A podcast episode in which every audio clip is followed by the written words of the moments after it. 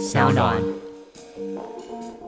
有句话说：“迷路原为看花开。”你原来的自己一直都在，试着静下来，把那个自己找回来。嗨，欢迎来到我的森林，我是很可爱又很可口的海苔熊。海苔熊心里话，在这里陪着你。各位听众朋友，大家好，欢迎回到海苔熊心里话，我是海苔熊。今天我们的海苔熊信箱呢，想要跟大家聊一聊，呃，一封来自于迷路的猫的信。哈，他在感情当中因为缺乏安全感，一开始以为是对方才让自己变得那么没有安全感，但后来慢慢想起一些过去的事情，并且开始怀疑，是不是那个原来的自己就是一个缺乏安全感的自己。你曾经也怀疑自己是这种焦虑底哈，就是很没有安全感，是天生的，或者是从小时候就养成，然后无法改变的这种感觉吗？如果你也有这种感觉，那欢迎你跟我们一起来听听这个迷路的猫它的亲身经历。嗨，海苔熊你好，我是先从买你的那本书《对爱一直以来你都想错了》，然后认识了你，接着每天工作都听你的 Podcast 陪我上班。我不知道，在现在这段感情当中，我到底是看清楚了自己，还是委屈了自己？从某一任谈了七年，两人口头上论及婚嫁的男友，到这个他劈腿之后就自甘堕落，到处游玩，在感情当中当小三，呃，放荡不羁的这个感情，这样负面的状态。而我对于之后交往的男友，也随时抱着。我怀疑你会出轨的心态，一直到前任 A 男的出现才有改善。可是跟 A 男在一起的时候，最后劈腿的人却是我。我虽然没有把书翻完，但是我把关于衣服风格的部分看了一些，才发现哦，原来我跟我的前任都是焦虑依附型。我们会随时需要知道对方的行踪，限制对方几点前要回家。而没有符合规定的时候，我们都会情绪勒索对方。例如，你这样让我很担心，你可以换位思考我的感觉吗？渐渐的，我觉得这才是对伴侣负责任的交往态度。但到了后面，他因为无法长期陪伴我，还有他家里总是有门禁，甚至他说没有办法给我一个婚姻的承诺。这时候，我出现了另外一个性格截然不同的对象 B。再加上朋友们的怂恿，我对前任提出分手，并且和新的这位男孩 B 在一起了。这个截然不同的 B 男孩，个性随性，不会报备，想去哪就去哪，完全让我无法掌控。甚至我们会为了他半夜还在外面吵架。当我们交往之前就知道这是他的生活模式。两个人相处从朋友变成情人之后，却截然不同。我们也承认，交往之后才发现彼此不像交往前一般的个性。交往前，他觉得我很聊得来，好像生活当中没有前任的陪伴也过得很愉快。交往后，我对他的控制欲极强，常常让他喘不过气。交往前，他问我们的共同朋友说要怎么追求我，该不该横刀夺爱，观察我喜欢什么，然后偷偷买给我等等。只是没想到，交往后他立刻就恢复原本的个性，反而对我比交往前更加冷漠。每次我在谈这件事情的时候，他总是说：“啊，本来就会越聊越没话题啊，不然你要怎样？”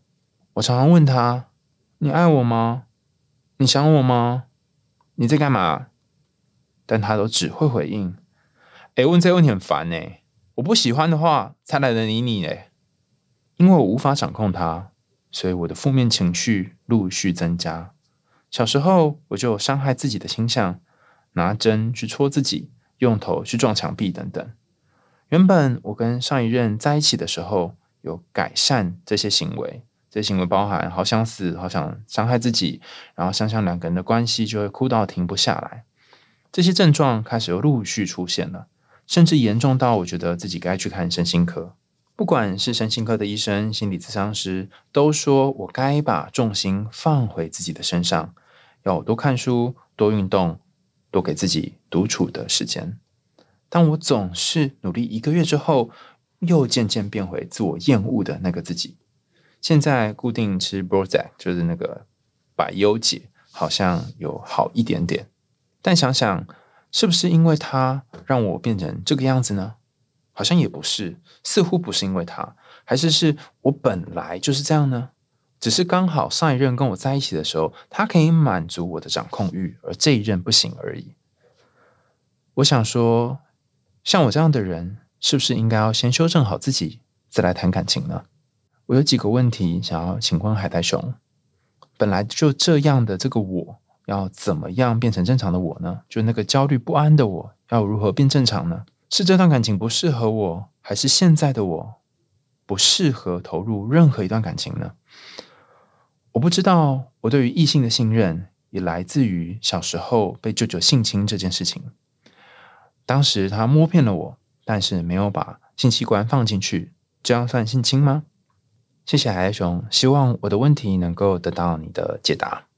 刚刚大家所听到的是来自于迷路的猫所寄来的信。我一路看了这么多的信件，然后呃，也看了他的故事。我发现 迷路的猫真的是到最后才突然藏了一个巨大的爆点，就是前面我越读越觉得迷路的猫好像在感情里面有好多的不安，但是不知道这不安是来自于哪里，甚至对于异性有一些好像不信任的感觉，也不确定这感觉来自哪里。但在信件的最后一段，他告诉我们小时候好像有被舅舅性侵。那我这里想要先谈这件很重要的事情。有的人可能会觉得那是好小时候发生的事情不重要，或者是不要去想就好了。但之前我们也有在跟我跟嘉纯的对谈过程当中谈到性侵这件事情，有兴趣的伙伴可以回去找找，有一集是我跟嘉纯在谈呃性侵害，然后还有他那时候办的这个展览。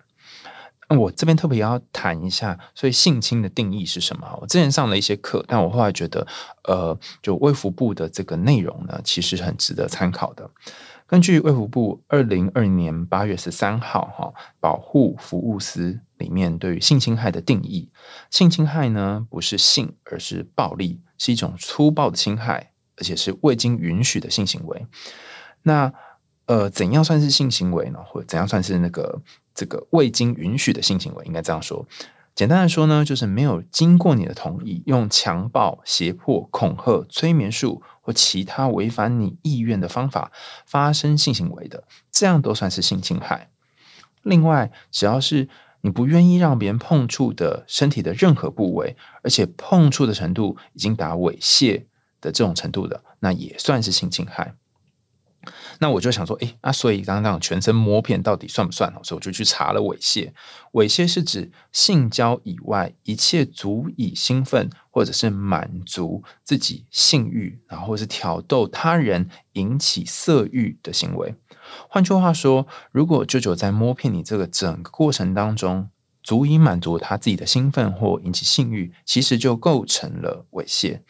那呃，如果详细的内容，可能你还是要去咨询，就是一些法律专家。倘若你想要啊谈这件事情的话，那当然之前在嘉纯的节目当中有提到说，呃，许多人在面临这整件事情的时候，会有许多复杂的感觉，甚至是呃，不论你要提告或是不提告，呃，都会有需要去面临的事情，所以。我没有觉得说这件事情，呃，一定要怎么样，或一定要说出来，或一定要告诉谁，或是要走法律途径。但是我会建议你找一个路线，好好的去谈跟讨论。就像你前面谈到的，呃，职场心理师或者是你身边的朋友去讨论这件事情，而不是把它当成一个哈，这算是性侵害吗？好的小疑惑放在心底而已。因为我相信，这对于你自己好像也蛮蛮有感觉，是对于你。对异性，甚至你对于其他人的信任有一个很大的影响。那过去在。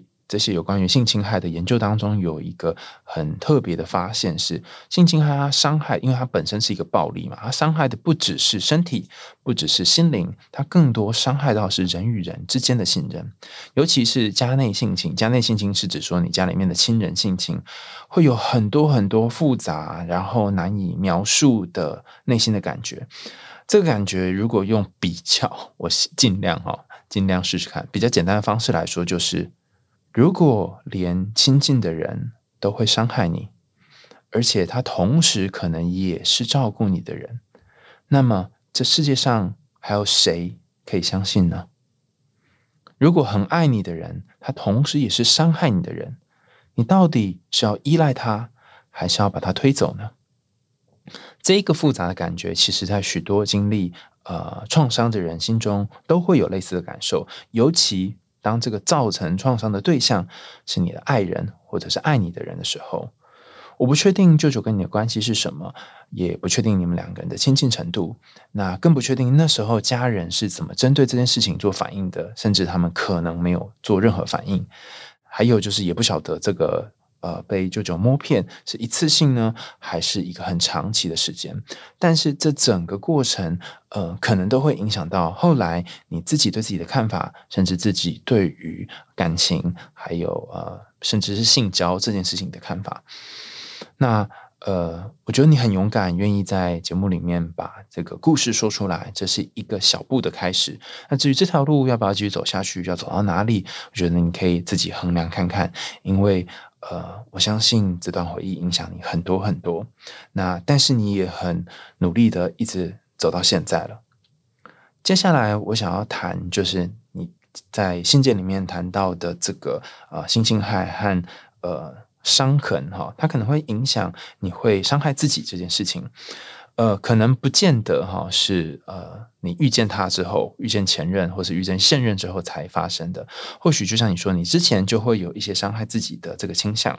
那其中有一个叫做边缘性人格的特征，以前在 Tiny 的那一集哈，就是呃迷迷诗人迷迷哈，就是写艾滋病的这个诗人。爱就是爱人爱之，就是三三化的那个之哈，爱之病就爱的病的意思啊。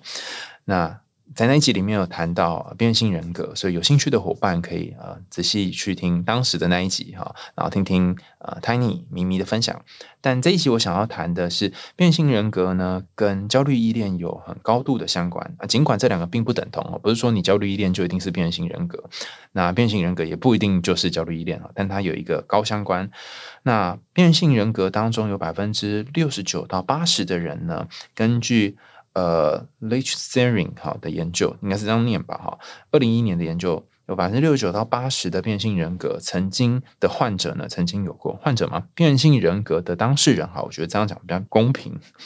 里面有百分之五到十趴的个案呢，会自杀身亡。那他的呃自杀死亡率是一般人的五十倍。在二零一一年这个 L 的研究当中呢，得到的结果是，其实如果你呃有这个自残的倾向，或许或多或少也跟你的这个人格状态有关。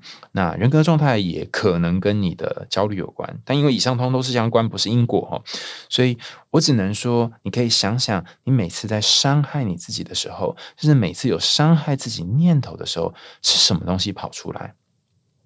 如果是边缘型人格的呃当事人，他们有些时候会有一种想法是：我觉得我要被丢掉了，我好害怕这个被丢掉的感觉，我好害怕被背叛的感觉，这个被背叛的感觉或是被伤害的感觉太可怕了。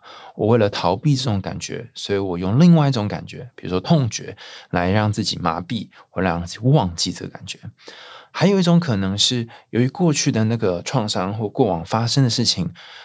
让我想起来，然后我觉得这个想起来的过程太痛苦了，好像跌入深渊跟谷底一样，所以我必须透过伤害自己，让这个呃已经呃隔离的、解离的和呃身体感受分开的自己有一点感觉，然后回到地球表面。所以，如果你是属于这样的人哈，就是刚刚讲这两种哈，透过伤害来让自己有感觉，或是透过伤害自己来让。呃，自己去逃离另外一种感觉的人，那么或许呃，你可以思考看有没有其他的可以替代的方法。比方说，我在一些论文里面有看到说，呃，很想很想死或很想很想要自杀的人，我们通常会建议他，你可以做一件很有趣的事情，不是叫你不要死啊，是说等一下再死啊。等一下再死是什么意思呢？比方说，我先去吃一碗拉面，如果吃完拉面还是很想死，那到时候再看要怎么办。等于说，你先给自己一个缓冲的空间，让情绪可以舒缓下来。那呃，在这个过程当中，你可能慢慢慢慢可以找回平静，然后可能吃完拉面之后，哎，你就觉得好像没有很想死了哈。那关于拉面的这一段哈，大家有兴趣的话，可以听听我之前跟 Audrey 柯彩晨他写的一本新书有一个对谈哈，里面有谈到呃有关于吃拉面的故事哈。这本书叫做呃如果理想生活还在路上哈，大家可以去找找这本书。那接下来迷路的猫提出了一个问题，他问说是不是这段感情不适合我，或者是不是我现在不适合谈恋爱？那我想要跟大家讲一句很重要的话，就是你不需要变得很可爱，也值得被爱。你可以一边谈感情，一边修正自己。很多的呃研究或很多的书会说啊，如果你没有安全感的话，再谈一百个恋爱、一百段感情都是枉然，就会得到一样的结局，会不断的重复。但是我想说的是，每一个人都是值得被爱的，每一个人也都是值得去爱的。所以，如果因为害怕受伤而停止去爱，我觉得是一种自我保护的方法。但是，呃，如果愿意去尝试爱一些人，然后受一些伤，也是一种前进的方式。我觉得没有哪一种方式是一定比较好的方法。那尤其是如果你一定要把自己建立到完全一百分的安全感。那你才能够去谈恋爱的话，那我猜这个结果会蛮辛苦的，因为好像不会有这个有一百趴的安全感的那一天。所以，呃，我觉得现在的你也是可以谈恋爱的。但你问的第二个问题，我觉得相当重要，就是说，那这个人真的适合你吗？从你的故事里面，因为我也不认识你哈，但是至少从你提供的资料里面，我感觉到其实前任是比较能够给你安全感的。他至少不会忽然消失，至少不会让你觉得呃，好像随时随地都要离开你。所以你在跟前任的这个相处当中，其实你会获得比较多安稳的感觉，症状也减少了。反而是你跟现任在一起的时候，这个东西似乎被勾起来了。那倘若过往曾经有发生过一些创伤的人，什么样的情况会出现呃再次的创伤或创伤再现呢？通常都是现在有一个类似的情境，比方说有一句话叫做“一朝被蛇咬，十年怕草绳”。过往的创伤就是那个一朝被蛇咬。而现在激起你，让你再一次经历这个创伤，激起你的不安，激起你想要自残的念头，就是那个草绳。就看到一个草绳，风吹草动，你就会觉得胆战心惊。同样的，过往如果曾经被异性伤害过的这个经验，或是被男生伤害过的经验，或者是呃很爱的人他也伤害你的经验，那么。在面临类似的状况的时候，比方说有一个人很爱你的时候，有一个人很在乎你的时候，你的警铃就会响起来。你可能会想说：这个人会不会最终背叛我？这个人会不会最终要的只是我的身体？这个人会不会把我当成妓女？这个人会不会觉得我不好？等等，有好多好多好多的担心。但在这一层又一层的担心的底下，其实是一个最深的担心，叫做：是不是我最终会被丢掉？这个会被丢掉的担心，会让你好像在一个很巨大的、像是没有底的这个痛苦当中。那真正要面对的，不是你要不要跟这个人在一起，而是跟他在一起的时候，你的这个没有底的深渊有没有办法被接住？在你的描述当中，至少在你写的信件里面，我感觉到这个人似乎是无法接住这样的你的。当你去问说“你爱我吗？你在意我吗？”的时候，对方会用一种很冷漠的方式去应对，甚至说“我不爱你就不会讲这些啦。”那我在猜，在内心的你，其实那个好想被接住的部分，其实没有被接到的。那这里有几种做法，当然，呃，网络上面就盛传说，关于感情，我一律建议分手嘛，哈。但是另外一种方法是，你可以跟他讨论说，下次当你再出现这种不安的感觉，甚至你问他说“宝贝，你爱我吗？”的时候。你会希望他做什么？例如说，你会希望他放下手上正在做的事，看着你，跟你说：“宝贝，我爱你。”像这样子。那如果你们两个可以沟通出一个属于你们彼此，然后你也可以慢慢的找回被接住的感觉的相处方式的话，那我猜这样的关系在某种程度上面继续经营下去，并不会让你的症状越来越严重。前面谈到衣服风格，谈到你的过往的创伤，那最后我想要跟大家谈一个呃有趣的，应该是有趣嘛，应该说很特别的一个治疗方法哈。这个治疗方法叫做 DBT，呃，辩证行为治疗。那我在呃，大家可以去这个马街纪念医院自杀防治中心哈，它里面是专门做 DBT 的一个中心。那里面有一个林家华护理师在网络上写了一篇文章，叫做《情绪调节》。那什么是情绪调节呢？就是做一些和情绪相反的行动，比方说，呃，我举个例子啊，然后你现在非常的忧郁。你很不想要出去跟别人见面，很不想要起床，你的情绪告诉你说不要去跟别人见面。好，那这一个路线哈，就是就是情绪建议的路线，但。如果要做跟情绪相反的行动，是指你就让自己起床，让自己起来走路，走一点点路也好。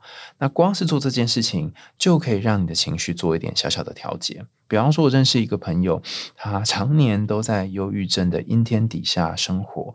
那这个阴天呢，让他极度痛苦。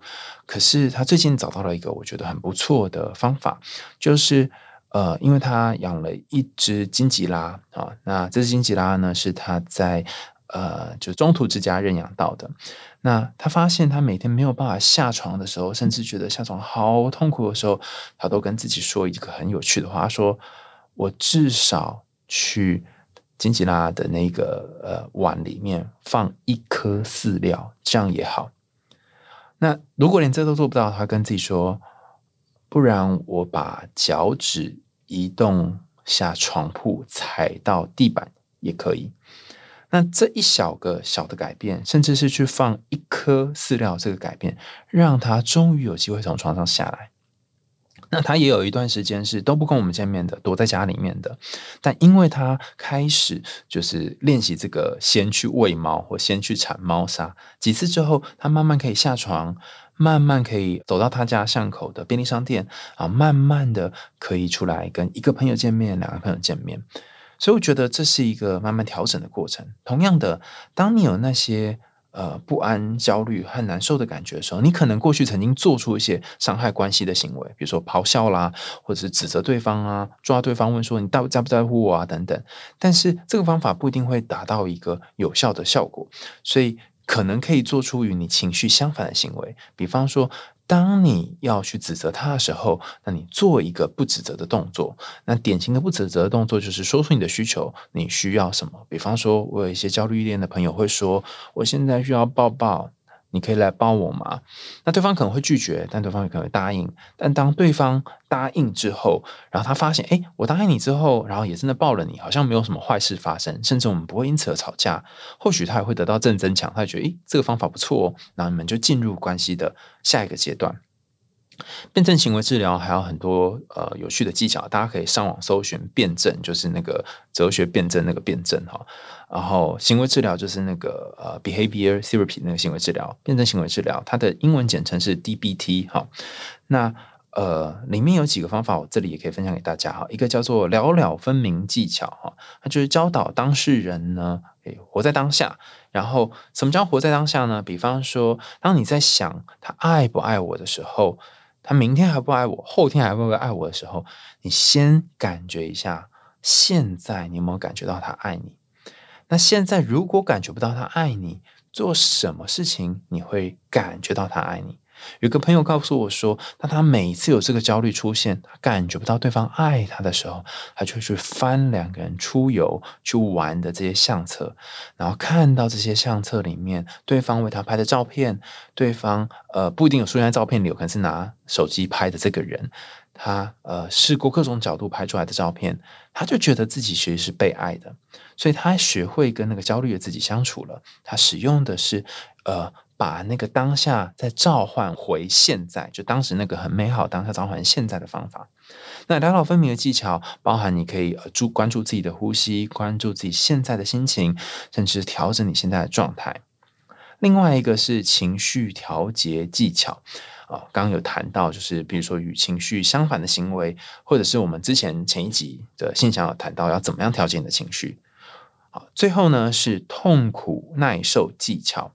所谓的痛苦耐受技巧，包含我们刚其实前面也谈到一个哈，就是除了当下之外，有个是改善当下哈，就是把过去的这个照片拿出来看。那还有一个痛苦耐受技巧，我觉得也可以分享给大家哈，就是你可以从痛苦的事情当中分心，比方说。当现在不断的在看着手机，不断的在看对方，呃，有没有回你讯息，会让你感到痛苦。那怎样可以让自己不痛苦呢？